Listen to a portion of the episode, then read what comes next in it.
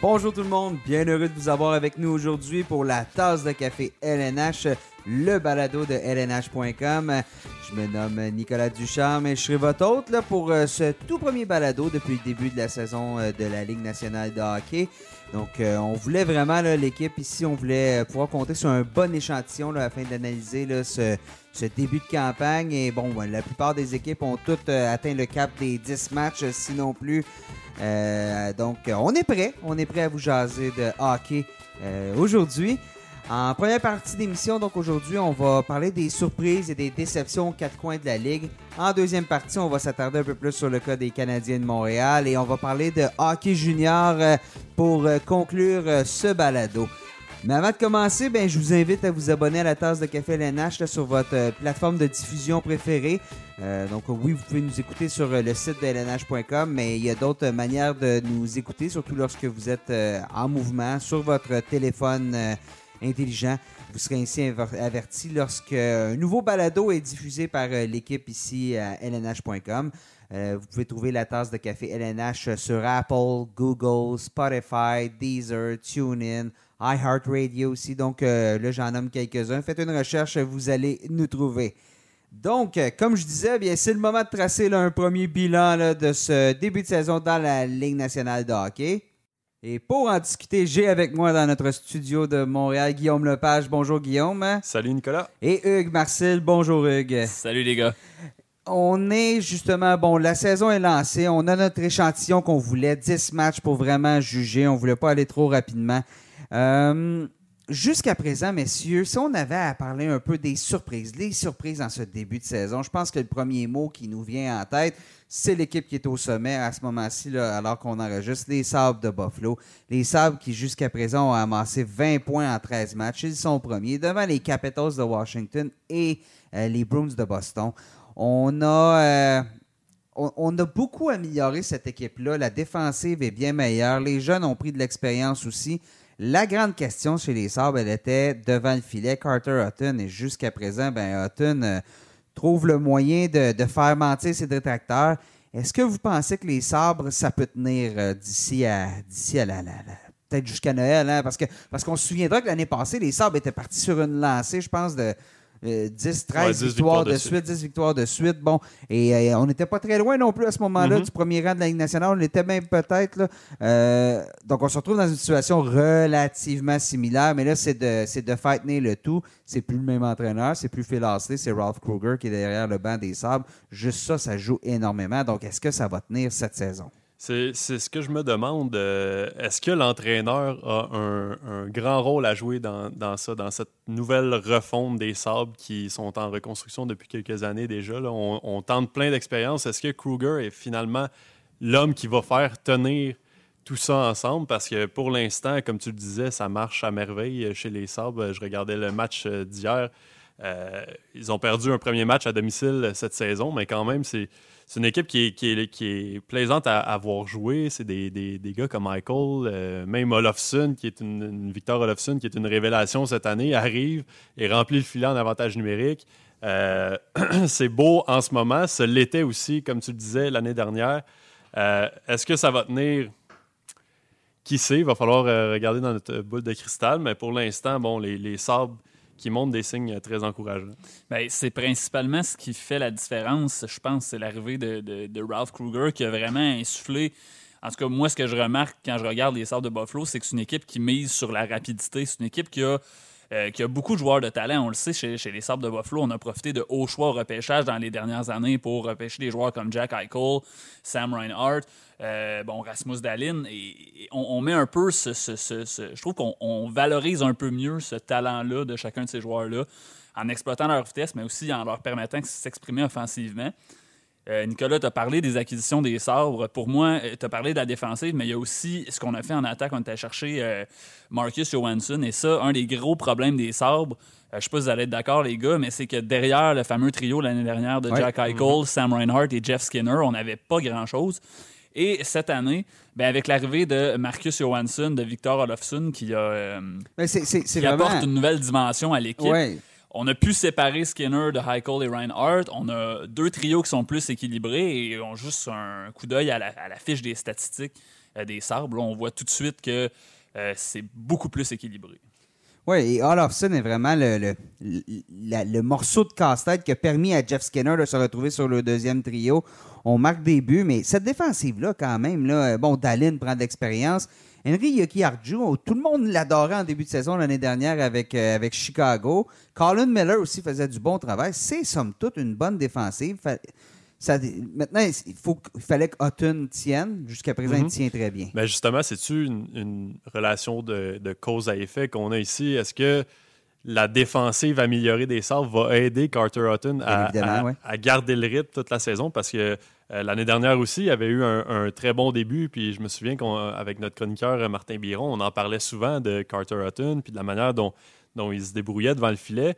Puis à un moment donné, ça a juste, je pense autour du mois de décembre, là, ça a vraiment euh, été, ouais, ça, ça a été la dégringolade. Donc, est-ce que là, on, établit les bases de quelque chose qui va durer plus longtemps, justement à cause de cette défensive-là. Je crois que euh, la défensive peut aider Hutton, puis Hutton peut aider cette défensive-là. Je crois qu'on a trouvé une bonne, une bonne recette à Buffalo. Et l'autre élément euh, de Buffalo, la saison dernière sur le jeu de puissance, 19,5% d'efficacité. Pas mauvais. C'est.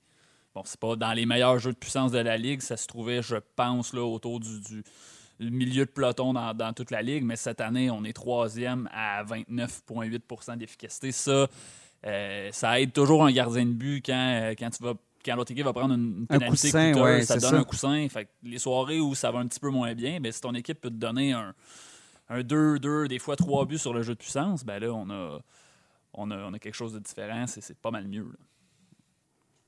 Ah, si les sabres surprennent dans l'Est, euh, soyons clairs, dans l'Ouest, la surprise, c'est les Oilers d'Edmonton. Je pense qu'il n'y a personne qui voyait vraiment les, euh, Oilers dans cette position-là présentement, avec euh, une fiche qui s'établit au moment où on enregistre à 8 victoires, 3 défaites, un match, une défaite en prolongation. Les Oilers, euh, pourtant, si on a parlé de l'amélioration du côté des du côté des sabres, euh, il n'y a pas vraiment eu d'amélioration notable dans la formation des Oilers cette saison, à mon avis, euh, durant l'entre-saison. La seule différence, c'est l'arrivée de Dave Tippett derrière le banc. Là aussi, à Edmonton, comme à Buffalo, on a un nouvel entraîneur. Est-ce que cette formule magique-là, on ne sait pas ce qu'il a trouvé comme élément pour faire lever un peu cette équipe-là, mais est-ce que justement euh, on peut maintenir ça jusqu'à la fin de la saison avec une équipe qui, à mon avis, est beaucoup, a beaucoup, beaucoup moins de profondeur. Ben, ce que Dave Tippett apporte, et rappelez-vous les années avec les Coyotes de l'Arizona, c'est que c'est un entraîneur qui, euh, qui amène une structure défensive. Il a toujours été reconnu pour ça. Euh, et je lisais un petit peu avant que la saison commence, on parlait à Dave Tippett, puis on lui parlait justement de ce système défensif-là qui est capable d'amener. Puis Dave Tippett, il disait, ben c'est sûr que si j'avais comme dirigé des équipes avec euh, énormément de talent offensivement, j'instaurerais peut-être pas la même structure défensive, mais là, ils ont fait avec, on fait avec ce qu'on a. Donc, c'est un, un, entraîneur qui a toujours été réputé pour, pour, pour ça. Il l'a fait longtemps avec les Coyotes de l'Arizona. Ses équipes ont toujours été parmi les, les, les meilleures en défensive dans la ligue et c'est un petit peu ce qu'on. Ce qu'on ce qu'on voit avec les Oilers cette année, c'est une équipe qui accorde pas énormément de buts. Et à partir de ce moment-là, quand tu n'accordes pas tant de buts, les gardiens, Koskinen, Mike Smith font quand même le travail depuis le début de la saison. À partir de ce moment-là, tu as un gars comme, comme Connor McDavid et les, des Leon Draisaitl qui remplissent le filet. Euh, et tu as une acquisition comme James Neal qui visiblement semble s'être relancé. Là, Edmonton. C'est, pas tout le monde qui aurait parié ça, hein, James qui fait la différence pour l'instant. Oui, ça a donné un peu d'autres options, mais quand même, c'est pas. Euh, il est sur le deuxième trio. C'est pas, c'est pas euh, la, sixième merveille du monde. C'est pas comme si on avait été chercher Artemi Panarin, par exemple, pendant le, marché des joueurs autonomes, James Neal euh, contre Milan Lucic. On s'était échangé des problèmes. le contrat à Neal, le contrat à Lucic. Jusqu'à présent, écoutez, les Flames, disons que il y a une ville d'Alberta qui a eu de loin les devants sur l'autre. Mais c'est ça, on, parlait de la, profondeur des sables tantôt, c'est pas le cas à, Edmonton. Fait que moi, j'aurais peut-être un peu plus tendance à penser que c'est passager dans le côté euh, du côté des Oilers. Là. Parce que euh, on regarde les, stats en ce moment, Dreisaitl et euh, McDavid sont à 21 points. Après ça, ça tombe à 12 à Neil, puis on tombe directement en bas de la barre des 10 points par la suite. donc, est-ce que ce trio-là, pas ce, trio de joueurs-là, va être en mesure de, compenser un peu toute la saison pour, euh, pour le manque de production des autres trios? Ça, ça, j'en doute beaucoup. Puis c'est vraiment de savoir est-ce que la défensive va tenir le coup jusqu'à la toute fin? On a quand même Mike Smith et Koskinen qui n'ont pas vraiment fait ses preuves dans, la Ligue nationale devant le filet. Donc, euh, pour moi, c'est un gros point d'interrogation du côté des Oilers. Mais bon, c'est quand même plaisant de voir les Oilers gagner un peu là, après, après la saison de misère qu'ils ont connue euh, l'année dernière. Oui, l'équipe qui va être capable de maîtriser McDavid et Leon Draisaitl dans le, dans le même match s'assure presque automatiquement de la victoire, à moins Mhm. qu'on n'est pas capable de marquer de l'autre côté. Mais justement, là, c'est comme. euh, j'ai l'impression un peu, c'est comme un barrage, là, puis on retient, on retient, on retient, on retient, mais à un moment donné, je pense que ça va casser. Il y a trop de.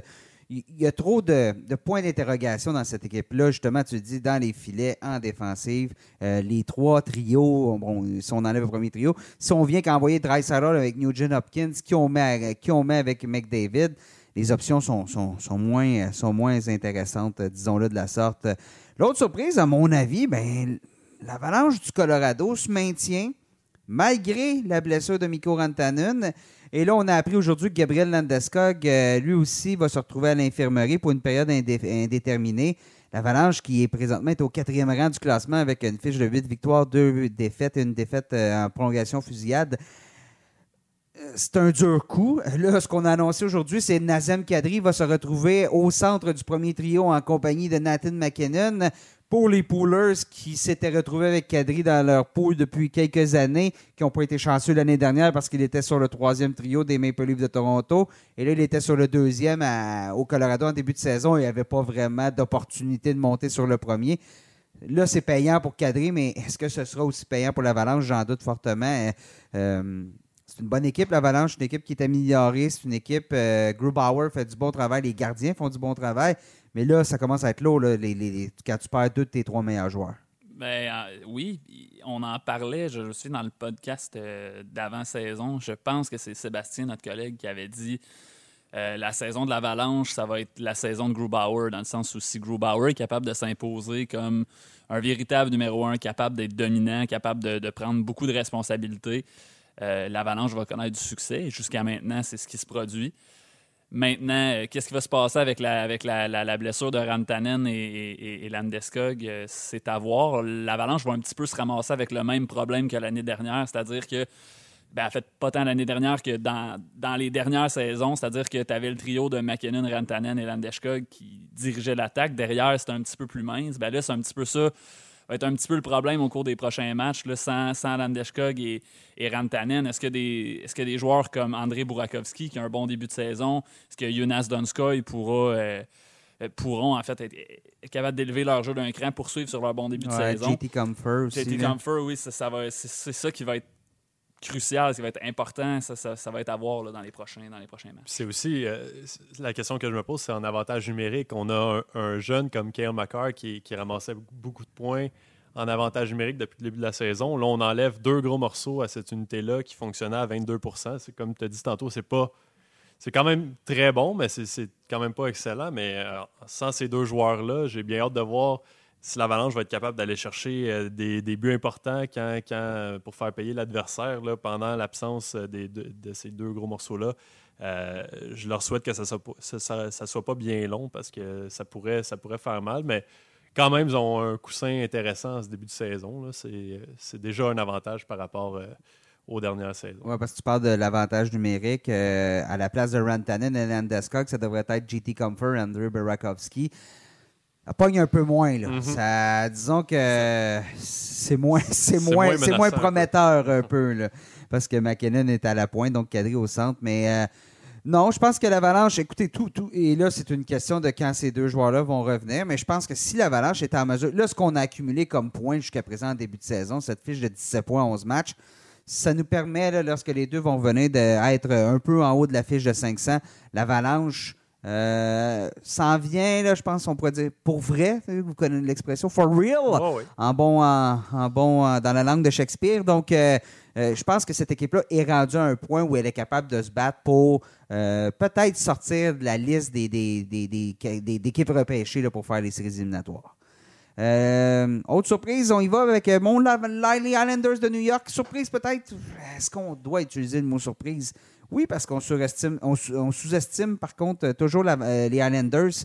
Euh, L'année dernière, on, atteint la deuxième ronde des séries, ils sont rentrés par la grande porte en séries éliminatoires. Même à ça, je n'y croyais pas en début de saison. Messieurs, je pense pas que vous y croyez non, Non plus. Barry Trotz, écoutez, euh, commencez déjà à lui réserver le trophée Jack Adams pour l'an prochain parce que là, les Islanders ont une fiche de 8-3, euh, jusqu'à présent 16 points.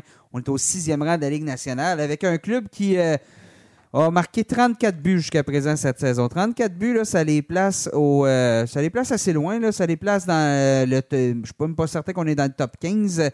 Et c'est les buts contre qui sont toujours avantageux pour les, les Islanders. On est quatrième dans la ligue jusqu'à présent.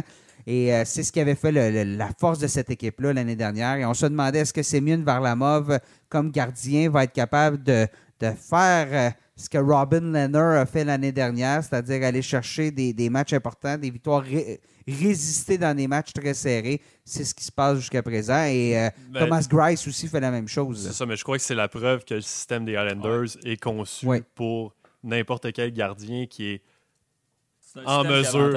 C'est ça, en de, de faire les arrêts. Mhm. Je veux dire, tu n'as pas besoin d'un gardien vedette pour maintenir cette équipe-là à flot parce que vraiment, le système défensif que, que Barry Trotz euh, instaure depuis son arrivée à, New York, c'est incroyable. de voir des gars comme Leonard et Grice qui n'ont pas vraiment connu de, de succès dans leur carrière l'année dernière, con- connaître la saison qu'ils ont connue. euh, c'est vraiment la preuve, puis ça se poursuit cette année. C'est- pourquoi je n'étais pas en accord avec euh, les, euh, les choix qui avaient été retenus pour le trophée Vizina. C'est-à-dire, ben, euh, on avait retenu Leonard qui avait joué la moitié des matchs de l'équipe. Donc, de un, si tu joues la moitié des matchs, comment peux-tu être gardien par excellence? Et on regarde cette année. L'année dernière, Grice avait à peu près les mêmes statistiques que Leonard. Et Mhm. cette année, les statistiques de Grice sont supérieures à celles de Varlamov. Euh, visiblement, comme tu dis, ça, ça fait juste rajouter à ton point euh, que le, le- le- le système euh, chez les Islanders, Barry Trotz, ça fonctionne, ça fonctionne très bien. Ce sera aux équipes de, ce sera aux équipes de le solutionner, trouver la réponse. Et je vous demande juste ailleurs, est-ce que lorsqu'on affronte les Islanders, les Oilers, les Sabres jusqu'à présent dans ce début de saison, est-ce qu'on les sous-estime du côté des autres équipes de la Ligue nationale de hockey? Euh, moi, je pense qu'il faut peut-être un peu plus les Sabres et les Oilers, mais je veux dire, les Islanders, c'est une équipe qui a atteint le deuxième tour des séries éliminatoires l'année dernière. Personnellement, je ne suis pas entraîneur dans la Ligue nationale, mais si j'étais entraîneur, je pense que je dirais à mes joueurs cette équipe-là, c'est plus une surprise. Il faut, faut les voir venir. Quand même que, quand même qu'on ne croit pas en eux au début de la saison, c'est une équipe qui a accompli euh, de grandes choses la saison dernière et qu'il faut un petit peu arrêter de prendre à la légère. Ben, pas un petit peu, il faut arrêter tout court de les prendre à la légère. Et l'autre chose à retenir, c'est que ça commence à être difficile de parier contre les équipes de Barry Trotz. C'est un entraîneur qui, qui est capable d'aller tirer le meilleur de ses joueurs.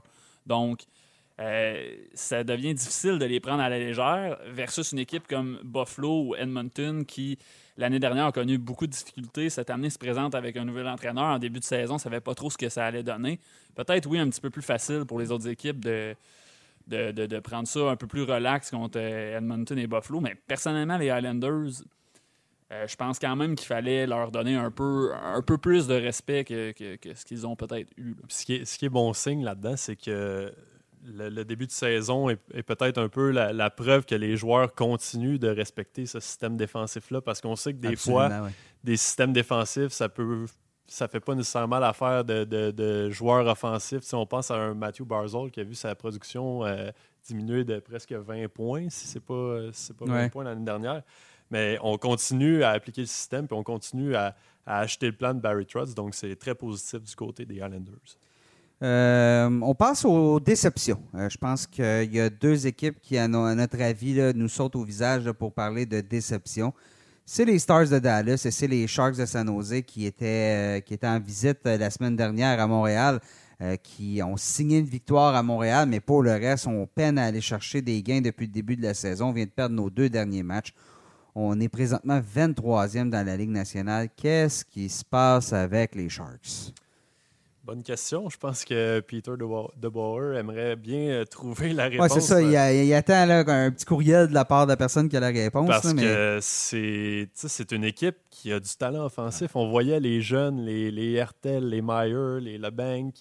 Euh, on les voyait prendre la relève de gars comme Pavelski qui est parti cet été, puis ça se produit pas pour l'instant. Puis on, on, a de la misère vraiment à mettre la rondelle au fond du filet. Puis devant le filet, avec Martin Jones, c'est très compliqué aussi. Fait que là, euh, qu'est-ce, qu'est-ce qui doit se produire à San Jose vraiment pour qu'on se mette en marche? Parce que euh, on, disait tantôt qu'on voulait un plateau intéressant, un, un, échantillon intéressant pour analyser, mais là, on est rendu à 12 matchs.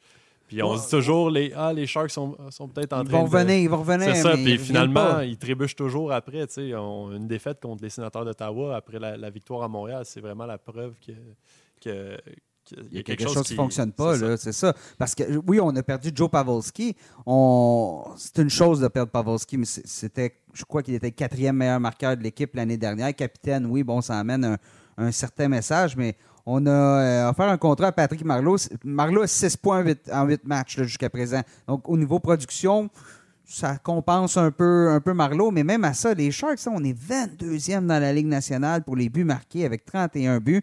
Là, on se mêle avec les Kings de Los Angeles, les Blue Jackets qui ont perdu leur premier trio au complet, et euh, les sénateurs d'Ottawa qui sont pas très loin derrière, les sénateurs qui ont une équipe euh, d'âge junior. J'ai presque le goût de dire ça. On a tellement de jeunes, mais tellement de, joueurs, de, qui tentent de se prouver présentement.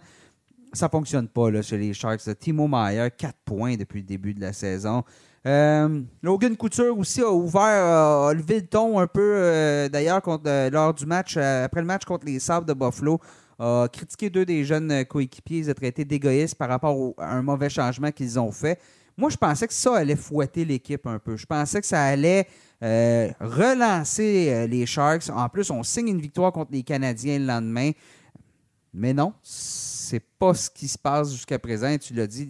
Je pense que là, tout, commence. L'offensive ne fonctionne pas. Est-ce que l'offensive a peur euh, de ce qui se passe à l'arrière avec dans, les filets?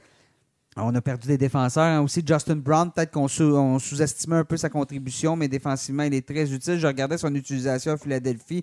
Euh, Alain Vigneault l'utilise. Euh, lorsque c'est une mission défensive, c'est Justin Brown qui est sur euh, la patinoire. Peut-être que là, ce qui se passe dans notre propre zone nous inquiète tellement qu'on n'arrive pas à aller vers l'attaque.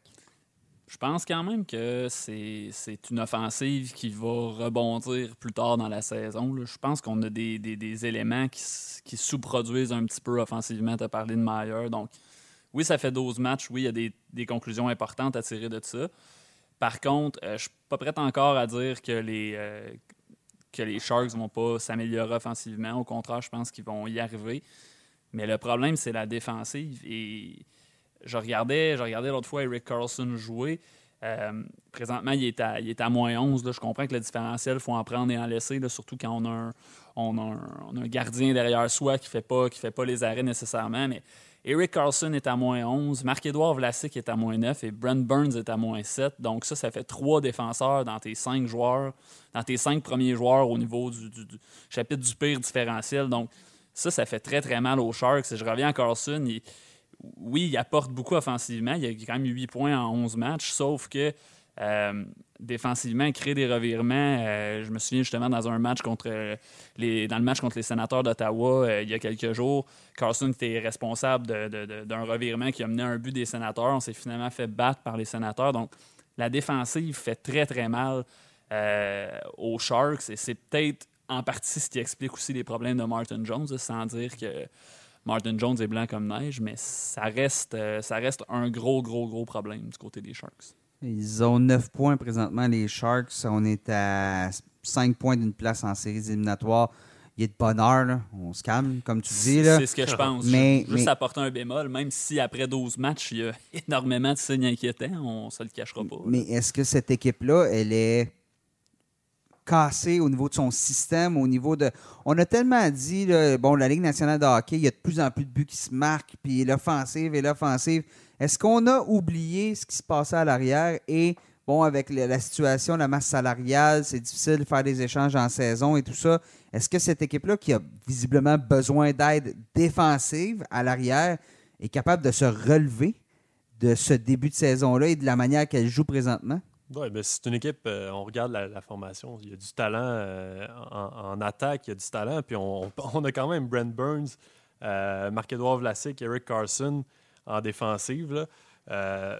moi, je crois que c'est vraiment peut-être la combinaison de tous les joueurs qui sont en panne offensivement au même moment. En ce moment, c'est vraiment ça qui se passe. Les, les Sharks sont incapables de marquer. Donc, là, à partir du, du moment où ils vont être capables de jouer avec l'avance, euh, est-ce que ça va changer les choses défensivement? Je pense que ça, ça a une grande influence. Fait que c'est- c'est mon avis là-dessus, c'est que les Sharks vont, vont rebondir, puis qu'en ce moment, c'est vraiment un concours de circonstances qui fait que plusieurs, plusieurs joueurs sont pas capables de toucher à la Vi- cible. au- Vivement que le, concours, le- que le- le concours se termine, par contre. Ouais, puis en terminant sur les Sharks, c'est pas nouveau là, que c'est une équipe qui accorde beaucoup de buts. là. L'année dernière, elle est terminée au 11e rang de la Ligue au chapitre des, des buts accordés. La seule différence, c'est qu'on en a marqué à la Ouais, là, ça. des buts. là. Donc, euh, il s'agit, euh, comme Guillaume dit, de relancer l'attaque. À partir de ce moment-là, moi, je pense que les Sharks peuvent euh, retrouver le chemin de la victoire, mais ça va prendre de l'attaque. C'est une équipe qu'on s'attendait à ce qu'elle offre beaucoup plus cette année. Elle avait connu une bonne saison l'année dernière. C'est les Stars de Dallas. On a fait des acquisitions. Bon, Corey Perry et Joe Pavelski, justement, qui se sont ajoutés à la troupe de Jim Montgomery. Mais là, jusqu'à présent, depuis le début de la saison, on a une fiche de 4 victoires, 8 défaites, une défaite en prolongation, 9 points comme les Sharks, justement. Et on a joué, par contre, on a joué un match de plus du côté des Stars. Mais c'est une équipe qui, à mon avis, les, les- les- Stars est beaucoup mieux répartie que ne peut, que peut l'être les, peut l'être les Sharks. On a deux bons trios à l'attaque. On a des bons trois bons défenseurs, Lindell, Klingberg, Ice Cannon, qui, à mon avis, sont peut-être un peu plus polyvalents vers l'arrière que ne sont Burns et, euh, et Carson. Et les gardiens, Ben Bishop et Kudobin ont été. Ben Bishop a été candidat au Vizina l'année dernière. Kudobin avait des bonnes statistiques aussi. Euh, Est-ce qu'on a oublié ce qui a fait notre succès l'année dernière, c'est-à-dire un bon système de jeu? Jim Montgomery avait été en mesure, après le temps des fêtes, là, de, de- de laisser cette équipe-là jouer d'une façon qui lui, euh, qui lui permettait de gagner. Euh, la, même question se pose, est-ce que déjà, c'est le temps de sonner l'alarme à Dallas?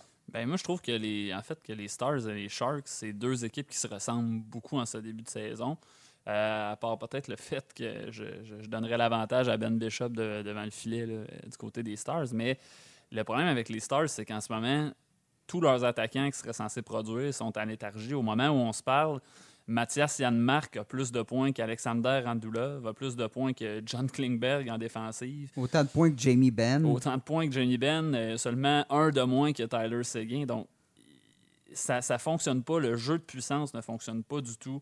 On est une des pires équipes pour, euh, pour les buts marqués par On a match. seulement marqué 25 buts jusqu'à présent dans, c'est depuis ça. le début de la La, saison. deux- On la est deuxième pire attaque. la deuxième pire attaque de la Ligue Ouais. nationale, oui. Et c'est pour ça que je pense euh, personnellement que c'est une équipe qui ressemble aux Sharks en ce sens où dès que l'offensive va se mettre en marche, dès qu'on va retrouver un petit peu de confiance, capable de, mettre la rondelle dans, le filet à 5 contre 5 sur le jeu de puissance, je pense que c'est une équipe qui va se relancer, mais, mais ça presse parce qu'on on le sait que Tyler Seguin va probablement faire plus que, que 40 points, le rythme sur lequel il est présentement. On le sait qu'il va probablement faire plus que ça, mais la question, c'est quand est-ce qu'il va se mettre en marche? Est-ce qu'il va se mettre en marche euh, euh, la semaine prochaine, dans un mois?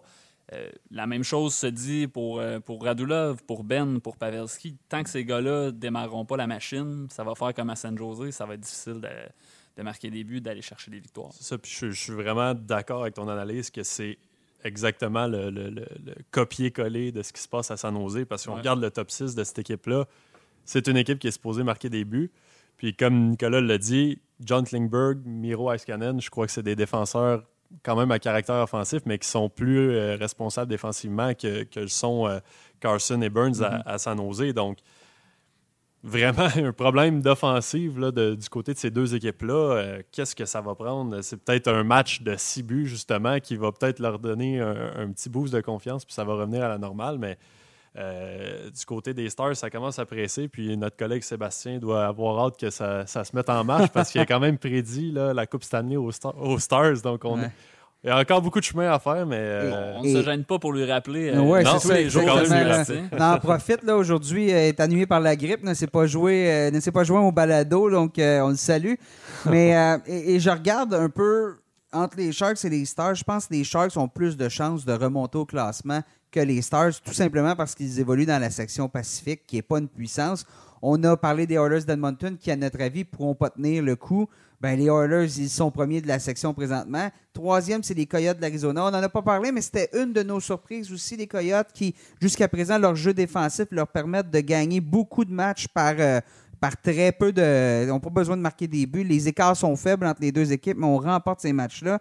Ensuite, Vancouver, ben Vancouver n'a pas fait des séries l'année dernière et Anaheim non plus. Donc, euh, je pense que les Sharks, si on a, si on a à rebondir, c'est c'est, on, va profiter de la faiblesse de notre section là, pour se donner un petit, euh, un, petit, euh, un petit plus pour aller chercher des points qui, lors des matchs intra-conférences qui vont rapidement nous permettre de remonter au classement. Donc, bon, les surprises et déceptions, ça va. On passe maintenant à l'analyse un peu. Bon, on est à Montréal ici, là, on a beaucoup d'auditeurs qui sont des partisans des Canadiens les Canadiens, euh, jusqu'à présent, c'est pas. Euh, c'est mi-figue, mes raisins. Hein. Je pense qu'on pourrait qualifier ça. Là. Présentement, on n'est pas en séries éliminatoires. Après 11 matchs, on a une fiche de 5 victoires, 4 défaites euh, et 2 défaites en prolongation fusillade. On n'est pas très loin non plus. On n'est certainement pas la seule équipe dans l'Est qui un début de saison peut-être un peu plus lent. D'ailleurs, on a le même nombre de points que le Lightning de Tampa Bay. J'ai besoin de vous rappeler la saison du Lightning l'année dernière. Toronto n'est qu'à deux points devant, mais avec deux matchs de plus disputés. Euh, Toronto aussi, là, euh, c'est, pas convaincant jusqu'à présent ce début de saison. Et bon, bon, on a les Sabres de Buffalo qui sont premiers de la section atlantique. Donc, euh, Canadien présentement, ce qui fait défaut, on le sait, c'est le désavantage numérique de l'équipe. On a connu, fort heureusement, ben, on n'a pas vraiment. On a été discipliné samedi dernier contre les, les, Maple Leafs. Je pense qu'on est copé d'une seule punition, ce qui fait qu'on a été parfait. C'est peut-être ça que ça prenait aussi. Hein. Je pense que Claude Julien a fait appel à la fierté des joueurs pour euh, leur demander d'être euh, plus efficaces parce qu'on avait fait le travail l'année précédente, euh, donc en désavantage numérique. Si cette équipe-là se replace en désavantage numérique, à votre avis, est-ce qu'elle se joue présentement parmi les équipes du sommet, peut-être pas les Sables, mais parmi les bonnes équipes de la section atlantique? Oui, parce que c'est quand même un problème qui a coûté beaucoup de buts importants aux Canadiens depuis le début de la saison. il y a eu des matchs où ça a été pénible. Je crois qu'il y a des matchs qu'on a laissé trois buts, certains. Euh, euh, trois buts en désavantage numérique, ça, c'est impardonnable. Il faut, que tu en marques quatre euh, dès le départ. Donc, je crois que si on replace ça, et les, joueurs sont assez confiants qu'ils vont être en mesure de redresser la barque dans, à ce chapitre-là, parce qu'on parlait à Philippe Dano cette semaine, puis il disait tout ce, tout ce qu'on fait, c'est qu'on essaie de trop en faire. On essaie de faire le travail d'un autre. Il faut, faut que les joueurs fassent confiance à leurs coéquipiers qui, sont là, pas essayer de, contrebalancer un peu. Si, un joueur est en mauvaise position, il faut, faut que tu gardes ta position pareil pour, euh, pour euh, contrer l'adversaire parce que euh, Concentre-toi sur toi, ce que tu as à faire. C'est ça. L'image qu'il donnait, c'est on courait un peu partout, puis on ouvrait les lignes de passe transversales. Ça, c'est un problème qu'on a vu assez souvent depuis le début de la saison. L'équipe qui est simplement patiente, puis voit à un moment donné la ligne s'ouvrir en plein centre pour le, le tir sur réception, euh, c'est très difficile pour un gardien d'arrêter ça. Donc, si on redresse ça, ça va, ça va permettre aux Canadiens d'éviter de donner euh, peut-être un ou deux buts par match qui pourraient faire la différence au bout du compte. Oui, et chez les, chez les Canadiens présentement, offensivement aussi, ben, on n'a pas. Euh, on, a une contribution d'un peu tout le monde. Il n'y a personne qui, je dirais, là, joue du, de l'incroyable hockey euh, qui, se démarque. Mais disons-le, Jonathan Drouin, à mon avis, le meilleur attaquant des Canadiens cette année.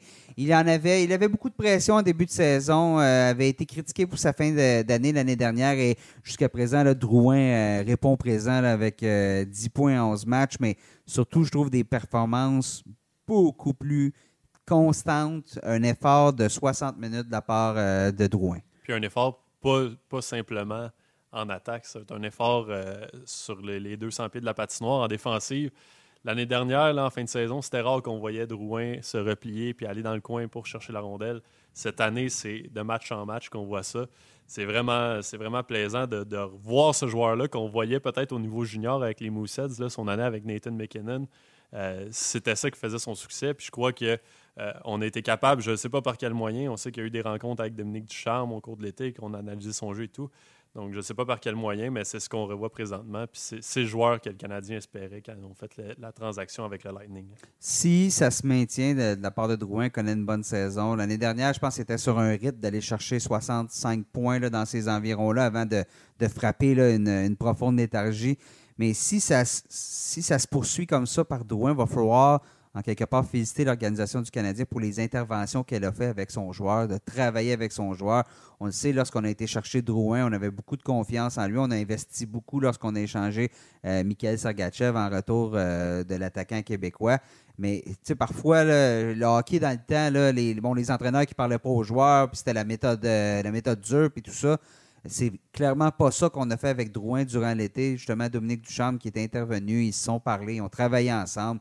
Et, et cette approche-là, jusqu'à présent, après 11 matchs, ça paye. Mhm. Puis euh, Claude Julien en a parlé après le match de samedi, après la victoire contre les Leafs. Il a dit, on lui a posé une question sur Joël Armilla, mais il a fait le lien un peu parce que Joël Armilla connaît un excellent début de saison aussi. Il a fait le lien avec Drouin en disant il faut jamais, faut jamais abandonner sur un joueur. L'année dernière, à la fin de la saison, il y en a peut-être qui, qui souhaitaient que le Canadien fasse une transaction avec Jonathan Drouin parce que ça n'avait pas été euh, vraiment à la hauteur en fin de saison. Donc, euh, il dit on n'abandonne pas sur les joueurs puis on travaille avec eux. Donc, c'est, est-ce que c'est un changement de mentalité? Certainement. tu sais, de- depuis le début des années 2000, on travaille avec les joueurs puis on, on sait le potentiel qu'ils ont puis on essaie de les amener euh, jusque-là. Armia t'en parle. Hein? Quel, quel... L'an passé, on voyait des flashs de la part d'Armia, des bons matchs, des matchs un peu plus invisibles. Euh, défensivement, ben, quand tu fais ton travail en défensive, euh, on, te voit moins d'habitude. C'est une bonne chose qu'on ne te voit pas. Et Armia, défensivement, euh, ça, ça, va relativement bien tout le temps, mais offensivement, cette année, connaît un bon début de saison. S'implique avec son physique aussi. On n'avait pas payé cher. Hein? On se souviendra ce qu'on a payé pour. on avait. On avait pris le contrat de Steve Mason des Jets de Winnipeg. On avait donné, euh, je crois que c'était. Simon Bourque exactement. Donc là, Armia est en train de devenir une très belle acquisition. Ça se poursuivra peut-être pas comme ça offensivement, mais jusqu'à présent, il reçoit des responsabilités en offensive. Il était sur, euh, sur le deuxième trio de l'équipe euh, euh, samedi dernier, donc avec Max Domi et Jonathan Drouin. Tu sais, dans, dans une équipe, ça te prend des couteaux suisses. là. Euh, je pense qu'on a un couteau finlandais là, présentement chez les, euh, chez les Canadiens avec euh, le début de saison d'Armia. Oui, mais Armia, ça a toujours été un joueur très complet. C'était un joueur qui, qui était, était bon défensivement. Qui était toujours, moi, j'ai toujours trouvé qu'il était très efficace en échec avant. Donc, c'est toujours.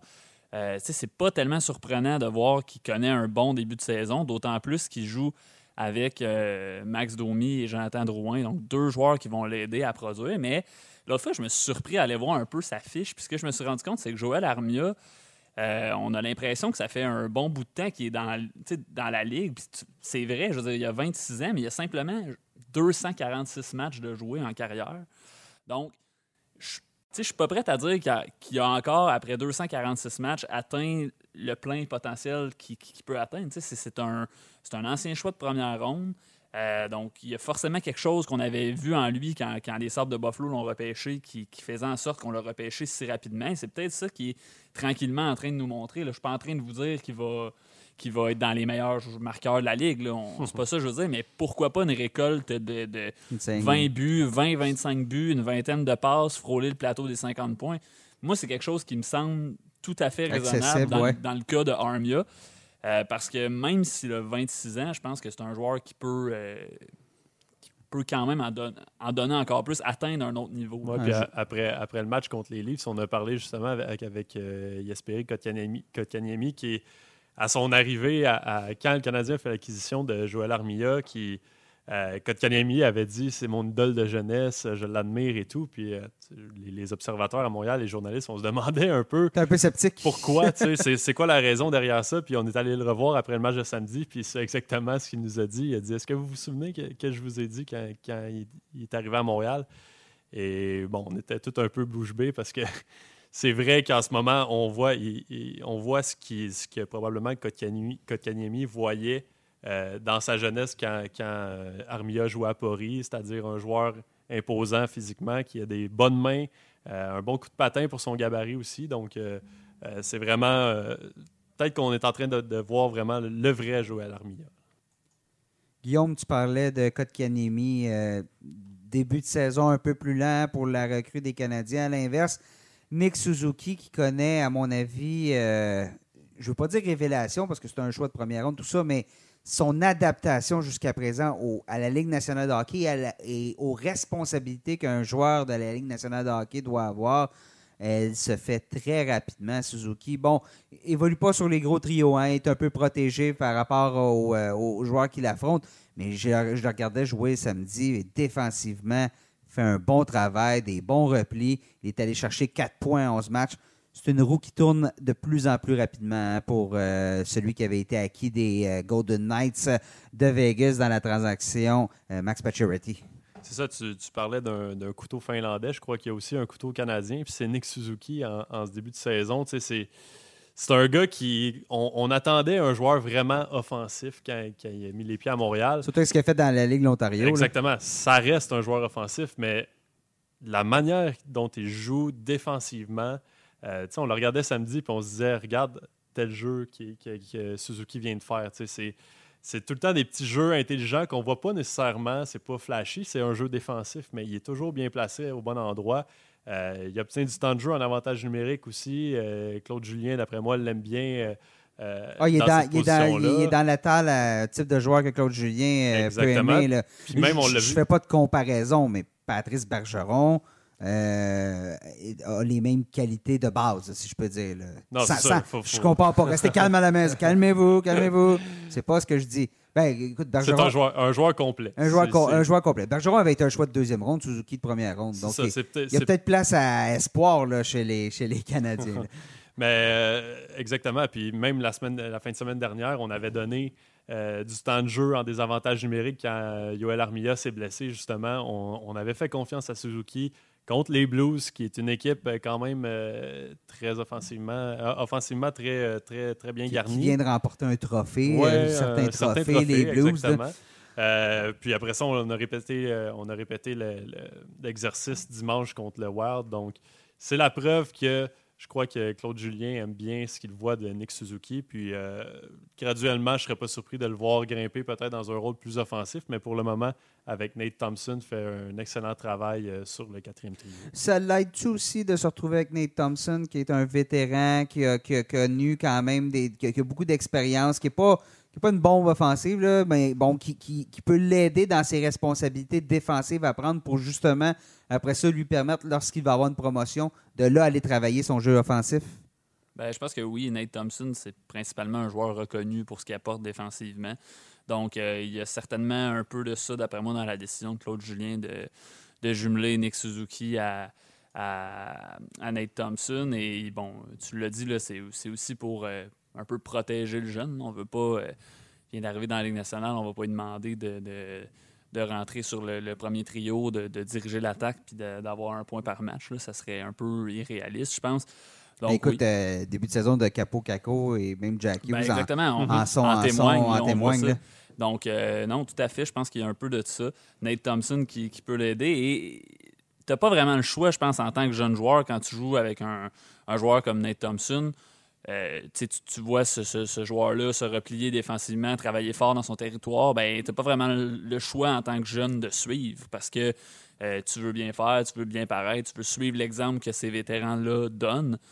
Donc pour moi, il n'y a, pas de doute. Je sais que c'est parfois c'est pas très sexy de voir Suzuki avec Thompson sur un quatrième trio. Il y a certains, certaines personnes qui pourraient dire qu'on devrait l'utiliser peut-être plus dans un rôle offensif, mais tu soulèves un très bon point. Je pense que l'idée de le mettre avec Thompson, c'est entre autres pour apprendre l'aspect défensif. moi, je suis, je suis un de ceux qui, qui est surpris justement de voir qu'on peut quand même soutirer du bon de Nick Suzuki sur un quatrième trio, parce qu'en début de saison, je me disais, si le Canadien est pour le garder à Montréal, aussi bien le faire jouer sur un top 6 avec des joueurs offensifs, mais il est en train de nous prouver que lui, ça ne le dérange pas. En fait, il prend les minutes qu'on lui donne, puis il est capable de remplir les responsabilités offensives, défensives. Oui, puis Claude Julien l'utilise sur le jeu de puissance aussi. Donc, je veux dire, c'est oui, bon, OK, tu joues sur un trio qui est peut-être à caractère un peu plus défensif, mais euh, excusez-moi l'expression, tu as le nanan au bout, tu, peux, tu, tu, fais bien, tu peux jouer euh, sur le jeu de puissance. Et Suzuki qui, se débrouille quand même bien dans cet aspect-là du jeu. Donc,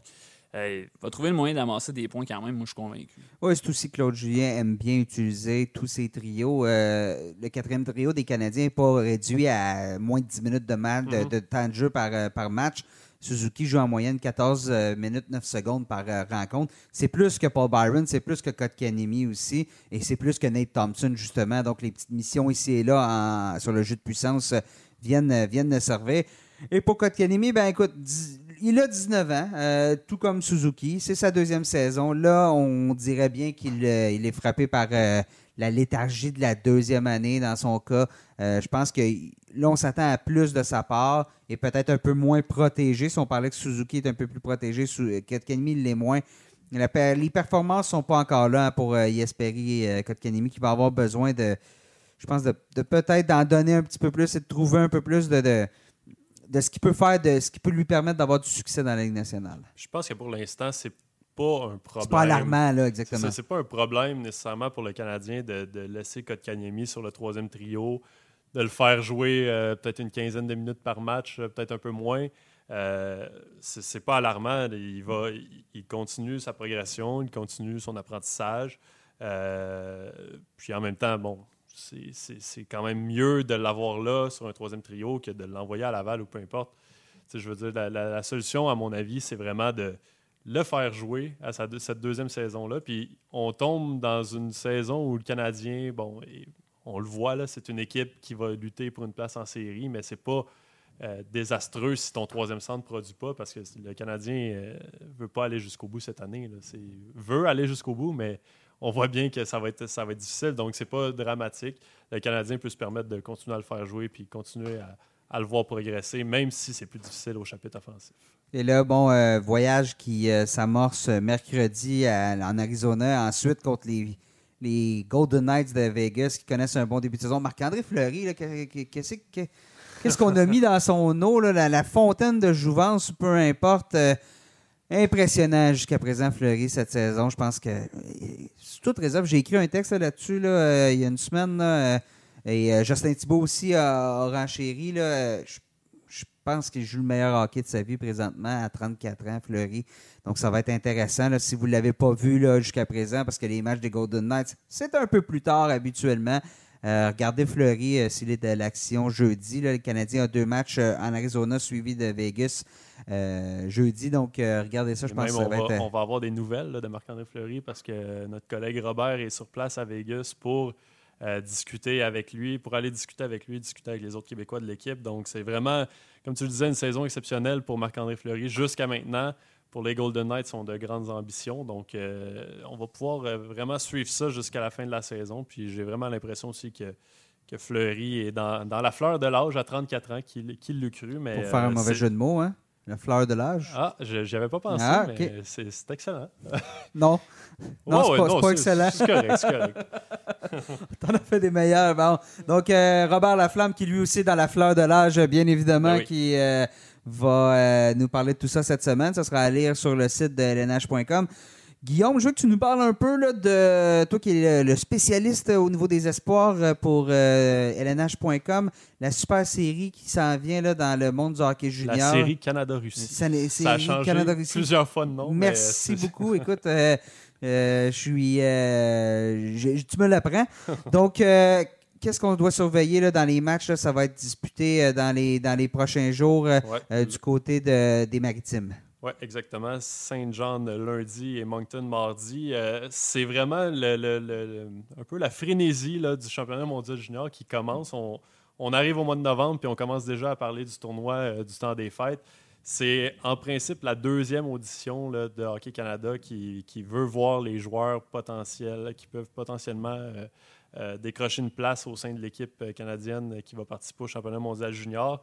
Euh, donc, les trois équipes, euh, une équipe de la LHMQ, une équipe de la Ligue de l'Ontario et une équipe de la Ligue de l'Ouest qui vont affronter euh, une équipe russe euh, au cours des prochaines, euh, prochaines semaines. Je pense que ça dure 10 jours. Euh, donc, c'est la LHMQ qui ouvre le bal euh, dès la semaine prochaine. Il va falloir surveiller, évidemment. Bon, Alexis Lafrenière va être là. Il va faire l'équipe aussi parce qu'il était là l'année dernière. Donc, ce ne sera pas une, une très grosse surprise, mais il y a quand même d'autres Québécois et d'autres joueurs de la LHMQ qui vont être à surveiller là-dedans. On parle de euh, Benoît-Olivier Gros, Gabriel Fortier, ce sont des choix euh, de deuxième ronde en 2018 qui vont être euh, de la partie. Ils étaient aussi à la, la- au défi estival de Hockey Canada cet été.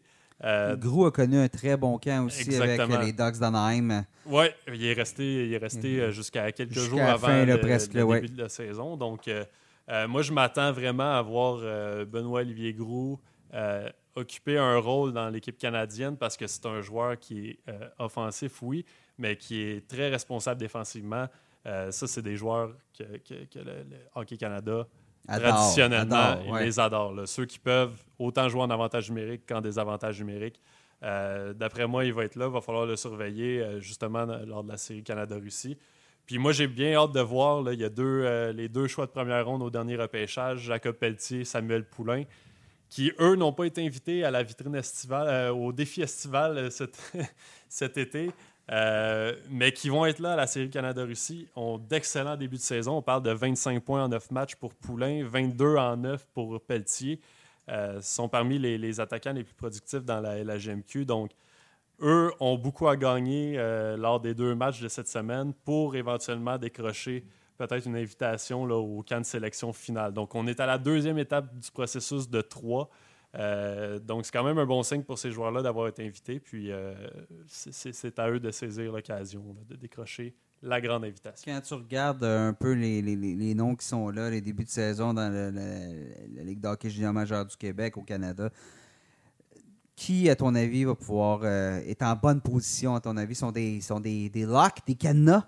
Pour Mhm. euh, une place avec euh, l'équipe Canada junior au championnat du monde? Dans la LHMQ? Ouais, euh, ouais. La LHMQ, euh, ben, comme je viens de dire, je pense que Benoît-Olivier Groux, euh, ça va de soi. Alexis Lafrenière, évidemment, Ça était là l'année dernière. Euh, Raphaël Lavoie, on n'en parle pas souvent. Quand même un, un- un gars qui a fait le camp de sélection finale l'année dernière, a fait le, le défi estival cet été, de retour à la série Canada-Russie. Euh, c'est un, un marqueur. Euh, ça fait plusieurs fois que les dirigeants de l'équipe de Hockey Canada veulent le voir à l'œuvre. Donc, moi, je m'attends à ce que Raphaël Lavoie, s'il connaît quand même du succès, parce que c'est- un début de saison euh, quand même euh, coup-ci, coup-ça dans son cas, mais euh, s'il connaît du succès dès la série Canada-Russie qui se poursuit un peu au mois de novembre, je crois qu'il va avoir au moins l'occasion d'aller au, camp, final.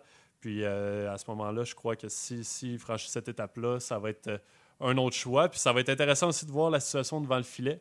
Parce que euh, Olivier Rodrigue, Alexis Gravel, ce sont deux, euh, deux gardiens québécois euh, qui, étaient, qui, ont, qui ont été repêchés en 2018 et qui euh, risquent peut-être, on risque peut-être de voir un duo québécois devant le filet d'Hockey Canada. On n'a pas vu ça depuis quelques années. Hein? Je Non, pense qu'il ça- faut euh, retourner aux années 90. J'ai pas fait mes là, recherches, mais euh, je compte bien les faire parce que Dans le coin de Marc Denis, Martin Biron, ça, Roberto ouais. Luongo, là, je pense que c'est 98. ça, je 90 dans ces Est-ce qu'il y en a eu d'autres par la suite? Je sais pas, mais, mais ça fait vraiment longtemps. Euh, de, de- de- ce que ma mémoire me permet de me souvenir, là, je pense fin années 90, là, il y avait eu euh, quelques, quelques duos québécois, mais Mhm. oui, ça fait très longtemps. C'est ça. Puis ce qui est intéressant, c'est que euh, au, euh, au défi estival, il y avait cinq gardiens qui étaient invités, donc quatre la, la GMQ. Euh, là, on, on a vraiment fait confiance à ces deux gardiens-là, Rodrigue et Gravel, pour la série Canada-Russie. Il y a seulement un autre gardien qui était là au défi estival, qui a été invité pour la série Canada-Russie. C'est Hunter Jones dans la Ligue de l'Ontario. Donc, on se retrouve avec trois gardiens là, qui ont passé par les deux premières étapes. Donc, est-ce que c'est sûr qu'ils ont une longueur d'avance pour le moment. Ça va être à, à suivre au cours des prochaines semaines, mais il y a une, une grande possibilité là, que, que le duo soit composé de deux Québécois, au moins un gardien québécois qui va être euh, à Ostrava euh, au mois de décembre prochain. D'ailleurs, Rodrigue, euh, espoir des Oilers d'Edmonton, tu y as parlé. On a un texte euh, depuis ce midi, en ce, en ce mardi, euh, sur notre site web. Donc, euh, si les gens vous voulez un peu lire ce que l'espoir des Oilers avait à dire, visitez notre site lnh.com. Messieurs, merci beaucoup d'avoir été avec nous pour euh, ce, avec moi, devrais-je dire, pour ce balado de la tasse de café LNH. Donc, euh, c'était notre premier depuis le début de la saison. On va en avoir euh, périodiquement. Euh, donc, merci beaucoup, messieurs. Merci, Merci. à toi. Merci beaucoup, vous aussi, chers auditeurs qui étaient à l'écoute aujourd'hui. Donc, euh, je vous rappelle, n'hésitez pas à vous abonner à la tasse de café LNH sur euh, votre plateforme de diffusion préférée si vous voulez euh, nous écouter lorsque vous êtes en déplacement. Et visitez le site lnh.com pour toutes les nouvelles du monde de la Ligue nationale de hockey. On se reparle très prochainement.